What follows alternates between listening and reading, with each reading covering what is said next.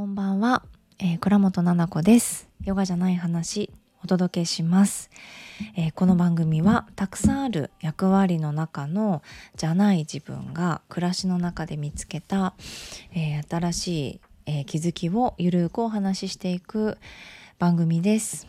よろしくお願いいたします。はい。すっかり不定期配信になってしまっておりますが皆さん聞いてくれているでしょうか？はい今日もありがとうございます。今日は273 273回目の、えー、配信になります。これ最初にねちょっと喋っておくとあの最後題名タイトルつける時に忘れないかなと思って言ったんですが忘れそうだね。273ですね273はい。さあ今日はどんなお話をしようかなと思ったんですがあどうですか？皆さん。あのおこの女性がね聞いてくださっていることが多いと思うんです。この番組。そしてなんだかその家事だったりね。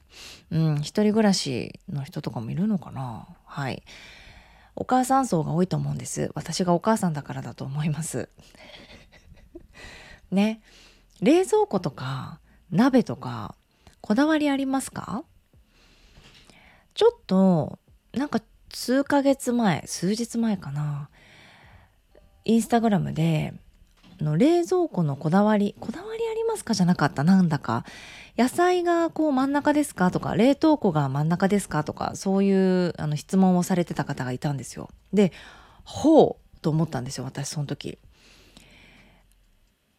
ああそうかって。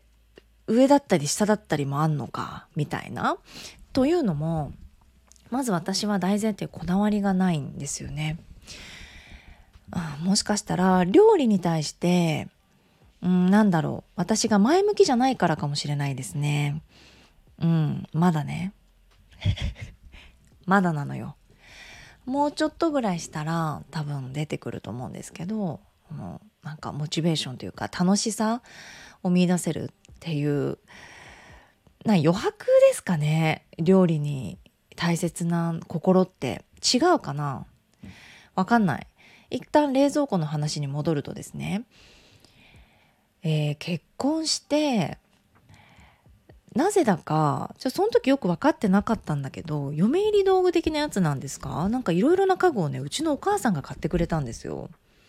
でまあ、相手のお母さんが何を買ってくれたかかというと多分何も別に買ってくれてなかったけれどもまあお金いいていたり何かしたのかなそのあのお互いの両親がみたいなねよくあるじゃないですか。でうちのお母さんとかもやってくれたんだよな確か冷蔵庫をね買ってくれたんですよ。でもちろん昔からこだわりなんてないですからありがとうって言って何でもいただくみたいなその冷蔵庫とかね洗濯機とかに関して。で洗濯機はあの早々に壊れるじゃないですか。56年で壊れたのかな確か。で変えたんですよね。ですが今使ってる冷蔵庫って私とパパが結婚した時からなのでもう123年経つんですよ。で結構もう何年か前からあの不調なんですよね。どれぐらい不調かというとなんか冷冷凍じゃないな。冷凍の食品が入るところの中のなんかちっちゃい何て言うかな。小分けにちょっとなってるんですよね。引くとこう上になんか半分だけ入る引き出しみたいな透明の分かりますよね。あれの奥側がなぜか分かんないけどバリバリなんですよ。割れてて。それだからなんかちっちゃいアイスとか入れちゃって勢いよくガンとかって引くとボロボロとかって後ろに落ちてっちゃうあーとか言ってなんかテープで留めたりとかってしててそっから全然買い替えてないんですよ。ね多分掃除機とかなんかお掃除グッズとかだったら私買っちゃうと思うんですよね。でも冷蔵庫ってすごいまあ大きいしっていうのもあるしまあまあ別にそんなに困らないみたいな感じで下のところだけ使っていったりとかってしてたでコストコに行く時なんか私1年に1回とか2回しかないのでそんなになんか冷凍をたくさん使うとかお料理がそもそもそんなにね好きじゃないのであの行かないんですよねコストコとか。そうで冷蔵庫あ間違えた冷凍庫氷を作るところ作って氷がバラバランと出てきてる部屋？みたいなところがなんだか水が漏れたのか奥まで閉まんないみたいな現象がある？でえ困っちゃったなって。で私とかはもう直し方もわかんないしなんかちょっと浮いちゃってるけどまあいっかとかって言ってたらまあ旦那さんがなんか怖いことしてたんだよね。なんか火で炙った何かでつっついてて霜みたいな大量の霜みたいな氷山みたいになっちゃってたみたいでそこのところがあれ。それで引っかかってたのかえそんなことを言われても直し方わからないからとか私言ってて。でパパはなんかそのジューとかってやってガロガロガロンとか言って直しててあしまったとか言ってありがとうとか言って。でも要は甘いんですよその締まりが。ちょっとカパッとこうずれちゃってるんだと思うんですきっとね。もう10年経ったらね買い替え時なのかもしれないですけど粘っててそれで無理だねってなってたら私はあのデロンギあの買いたかったんですよ。デロンギもねなぜかお姉ちゃんからもらってお姉ちゃんがお母さんからもらってうちのママからでもなんかお姉ちゃん全然使ってないんだよねとか言って「奈々ちゃんいる?」とか言って「いるいるいる」って言ってそのデロンギで冬中過ごしてんですよ暖房つけないでほぼ。でもなんかいつの、ね、時代のかわからないしそんなに綺麗じゃないしなんか小さめなんですよ多分広さにしてはリビングのうちのね。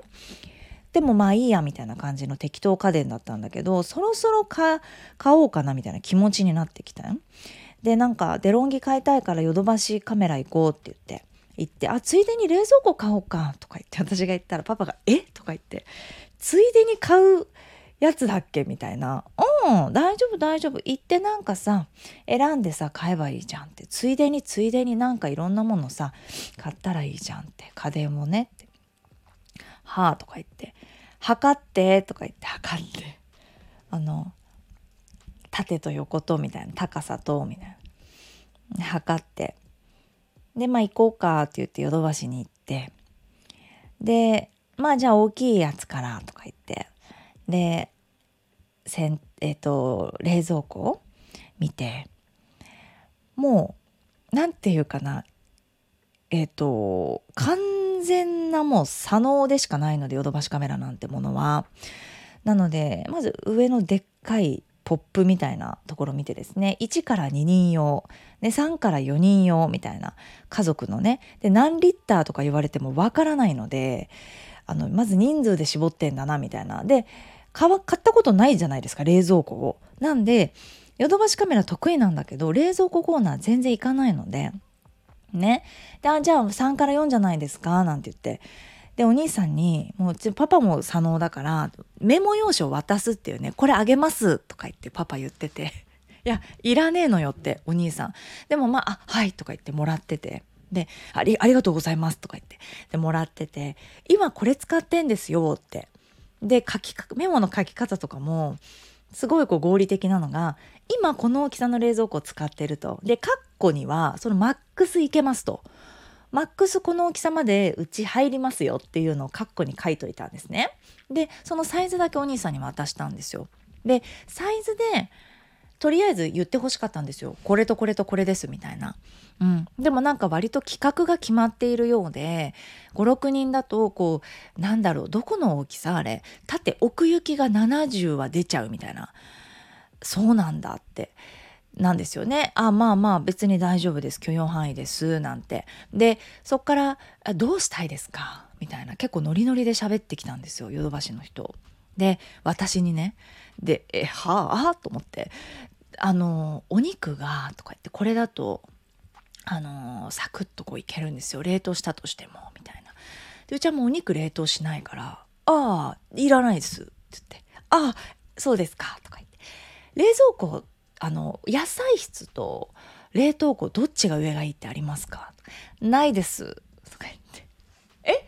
ないですか？どっちでもいいんですか？とか言って。はい。ほんとどっちでもいいんですよね。って言って。氷が大きいとか小さいとかどうでもいいんですよね。とか言って。もう怖い人見る目っていうかもう。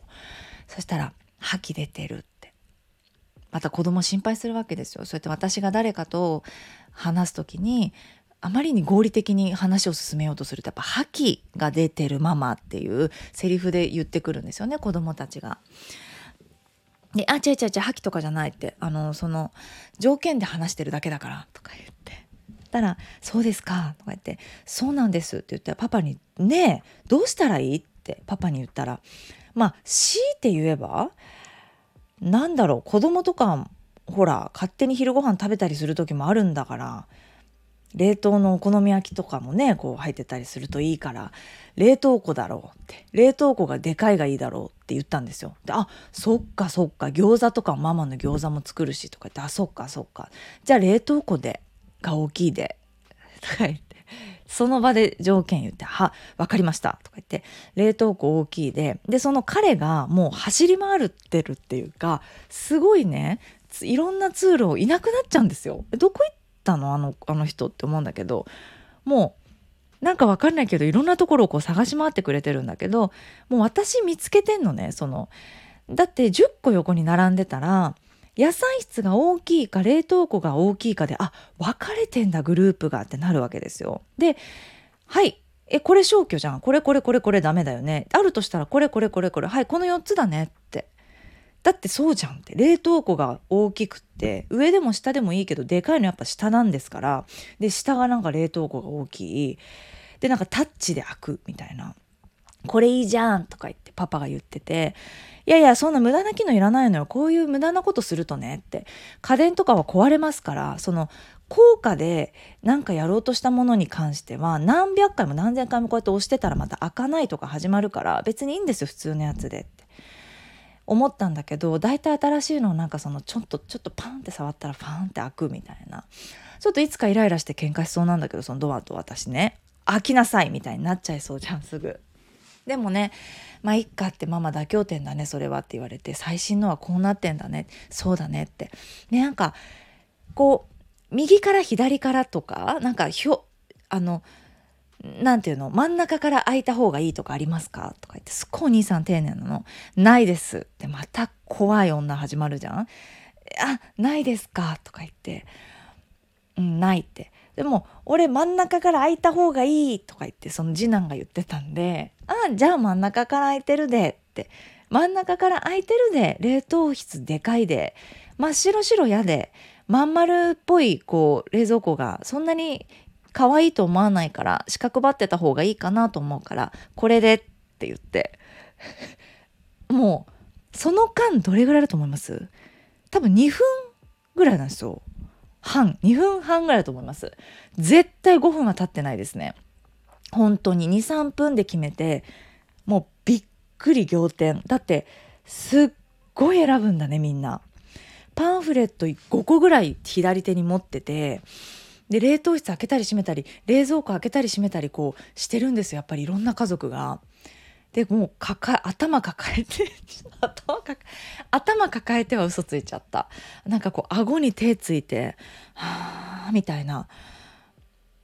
お母さんたちもなんかあーって。で旦那さんとかも「いやこっちの方が」とか「いや嘘やろ」って。なんでそんなんなんのって。値段とかもありますでしょって今思ったでしょ？ちゃんと見てます。15秒ぐらいで値段も。はいはいはいはい。だってこの4つか5個45個の中で値段も考えてメリットも見たらこれってなって本当に3分ぐらいで決めてこれでって。でお兄さんいないのその時に。でいなくなっちゃったお兄さんって言って探してくれちゃっててまだ。大丈夫大丈夫。そんなに奥から引っ張ってこなくてそのあの1,000個の中から選ぶんじゃなくて私たちもそのこだわりがないのでってここに展示されているの中で冷凍庫がでかいはまずこの5個ですね。でその中でうん、あのビジュアルで選んだとしてで次男くんがね真ん中から開いたらいいが言ってたんでじゃあ真ん中から開いたのでだったらもうこの2択。でパパどっちがいい？こっちのが安いじゃん。6万円も安いよ。こっちにしよう。みたいな感じパパも。じゃあこれでって色とかも全然もうどうでもいいその白よりか色ついてた方がみたいな パパがじゃあこれでってなってすぐ決めた。ね。で、デロンギの方じゃ行きま、行ってもいいですかって。私たちデロンギも買いに来てるんですって言ったら、はあ、みたいな、もう、どこにもいなかったよねその時デロンギに移動する時はもうそのお兄さん焦っちゃってその申し込み用紙となんだかわーって頭抱えちゃっててデロンギの方移動してでバーって端から端までいっぱい見てこんなにあるんですねって言ってでお兄さんがまた「これがおすすめです」って8万円ぐらいかな。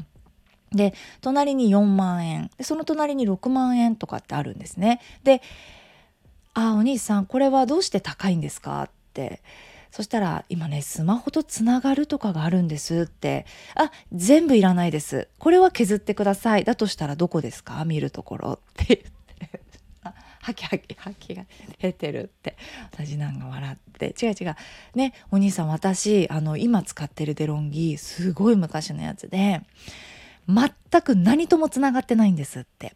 で5万円のやつ見たんです。でそしたらこれはあの予約をなんかタイマーがなんかポチポチをいっぱいあって100個ぐらいのポチポチが。で、それをこうして決めるんですって言ってて、いらないですって。え、タイマーかけないですか？かけないんですよって。そして私たち温度もね、調節してないんですよって。マックス24時間。え、マックス24時間ですか？とか言って、びっくりしてて、はい。そのマックスがね何度かも知らないんですよ。でもねあったかいんで大丈夫なんですよって言ったんです。そしたらもうああみたいなもう頭おかしいこの人たちみたいな。どうしましょうみたいな。はい。でもねじゃあだとしたらあの奥様あのファンなんかファンヒーターじゃないなんか温める。なんかそのお兄さんちょっとずれてたんかな？そのあのパンってスイッチつけるとあったかくなる。こうオレンジ色になってさあったかくなるやつあるじゃないですか。なんとかヒーターみたいな。うんうんうん。これって瞬間的にねあったかいやつじゃないですか。じゃないんですよ。で、えっと、持続的にあったかくて暖房つけたくない。ってなってオイルヒーターかなと思ってデロンギかなと思ってるんですって。なんでデロンギはデロンギなんです。そしてあのタイマーつけない温度細かくやんないついたらいいってなった時ですね。でもう古くてカリカリカリカリカリみたいな感じでちょっと見た目も大フルフルなので今持ってるものね。で新しい家だったりとか新しい家を買ったんですけどねうち。新しい家の方に置いたりとかあの子供の部屋に置いたりとかいろんなことできるんでもう一個買おうかなと思ってるんですって言って。でそしたらもうお兄さんって頭抱えてた時にパッて見たのが2万3,000円ですっごいビジュアルが可愛いね。デロンギがあったんですよ。可愛いくすみ色みたいな。これがいいですねって。これ何もできなさそうですねこの子って。こんなに安くてって言ったらはいって。でもうちが今使ってるものよりも新しいのでこれでって言って。たらじゃあこれ2つでとか言ってパパがよくわかんないこと言って。まあ新しい家と今の家とこれ安いからね今の最新の8万円だったらこれ3つぐらい買えるからこれ2つ買ったらいいみたいな。ぜそんなとこ誰も見てなかったんですよ。みんな新しいデロンギのところに人がいっぱいいてあとなんか電気毛布のところがすごい人がいましたね。電気毛布着るんだみたいななんか着る電気毛布みたいなのがあってまああったかそうだなみたいな。良さそうだよね。っていうか着る電気毛布なんてもの着てたらデロンギもいいよね2万5,000円のやつでね。そうだからすごいねお得にねうちの家族に合ったねこの私のズボラっ子なね性格に合ったいろんな細かいこと考えたくないの。他に考えることいっぱいあるのね。だからなんか その毎日ガチガチ決めたりとかですね。するのもめんどくさいから。うん、で8万円も出してスマホなんかとねつながられたら困るのよ家電が。スマホできるだけ見たくないからいろんなものつながないでほしいって携帯にって言ったら。いろいろあるんだって今あの冷蔵庫もつながりますとかあのエアコンもつながりますとかね。全部いらないです。ってその分のお金が削られるんだったらそっち見せてくださいみたいな感じでもう合理化だよなってそれで今あのオンラインサロンの勉強会の録画をしてたわけですよ。そしたら「左脳右脳」っていうね私はスライドを作っていてその左脳右脳のところがですねまさにその私この間ヨドバシに行った時にすんごい左脳だったなって論理的な思考分析説得合理性理性計算話すっていうのが全部左脳なんですよ。話を聞くとか直感とか柔軟性とかなんか気持ちとか全体像を見るとかっていうのって右脳でそんなことは私は家電を選ぶ時にシャットダウンしていていかに早く出るかですねそのヨドバシを。っていうことしか考えてなくてあの怖かったかなと思います。柔らかさとかまあ聞くとかなんだろう夢のあるとかイメージを膨らませるとか柔らかさねないそれ右脳の部分なんで硬い夢ないですね真面目文字言語みたいなところで接してしまうのでヨドバシの人と。でもさもしかしたらあのお兄さん違かったのかな？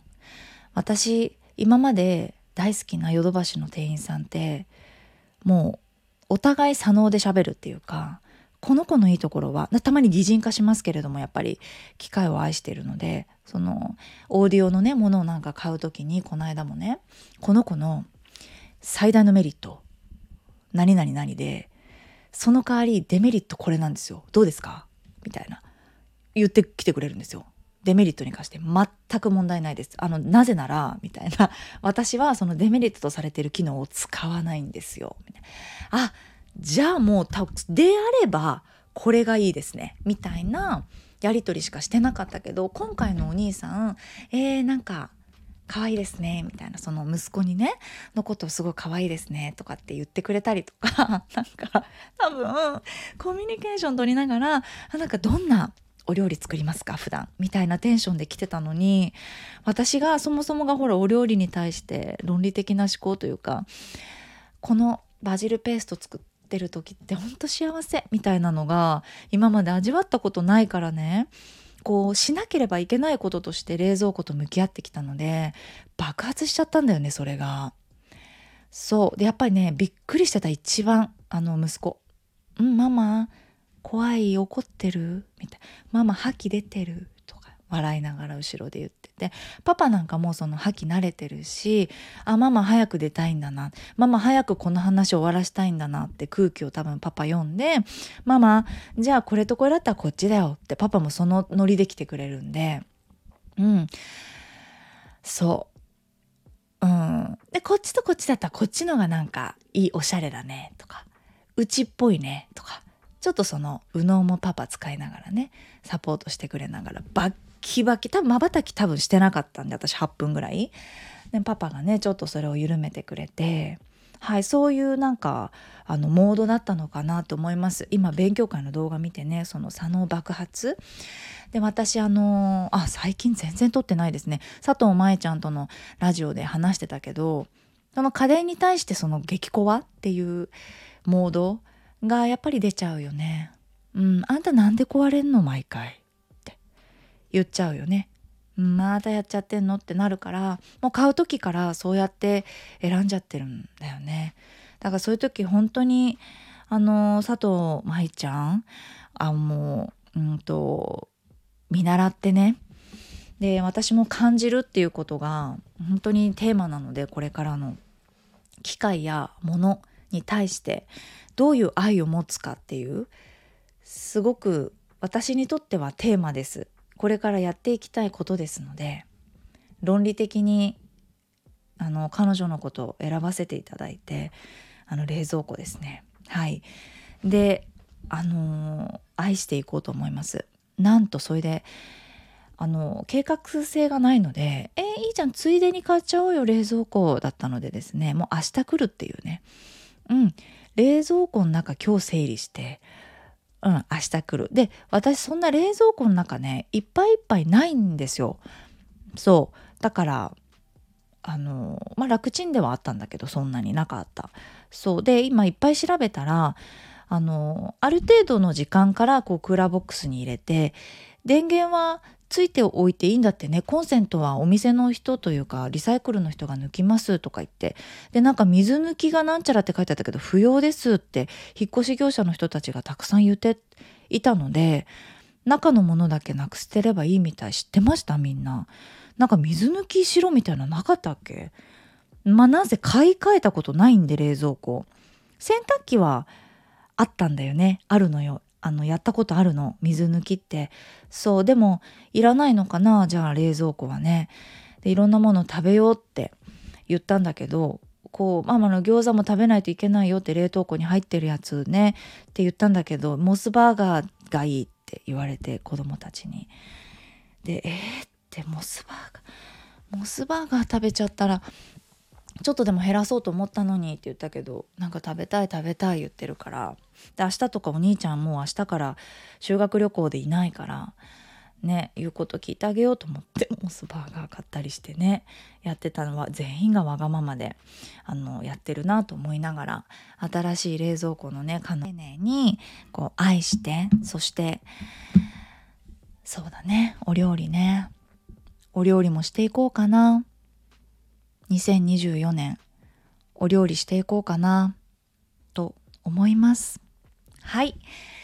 ということで今日も聞いていただいてありがとうございます。ちょっと暖かくなったり寒くなったりしてますがインフルエンザも爆流行りしてますが皆さん、えーと、体調に気をつけてね温かいもの飲んで体も温かくして過ごしてください。それではまたお会いしましょう。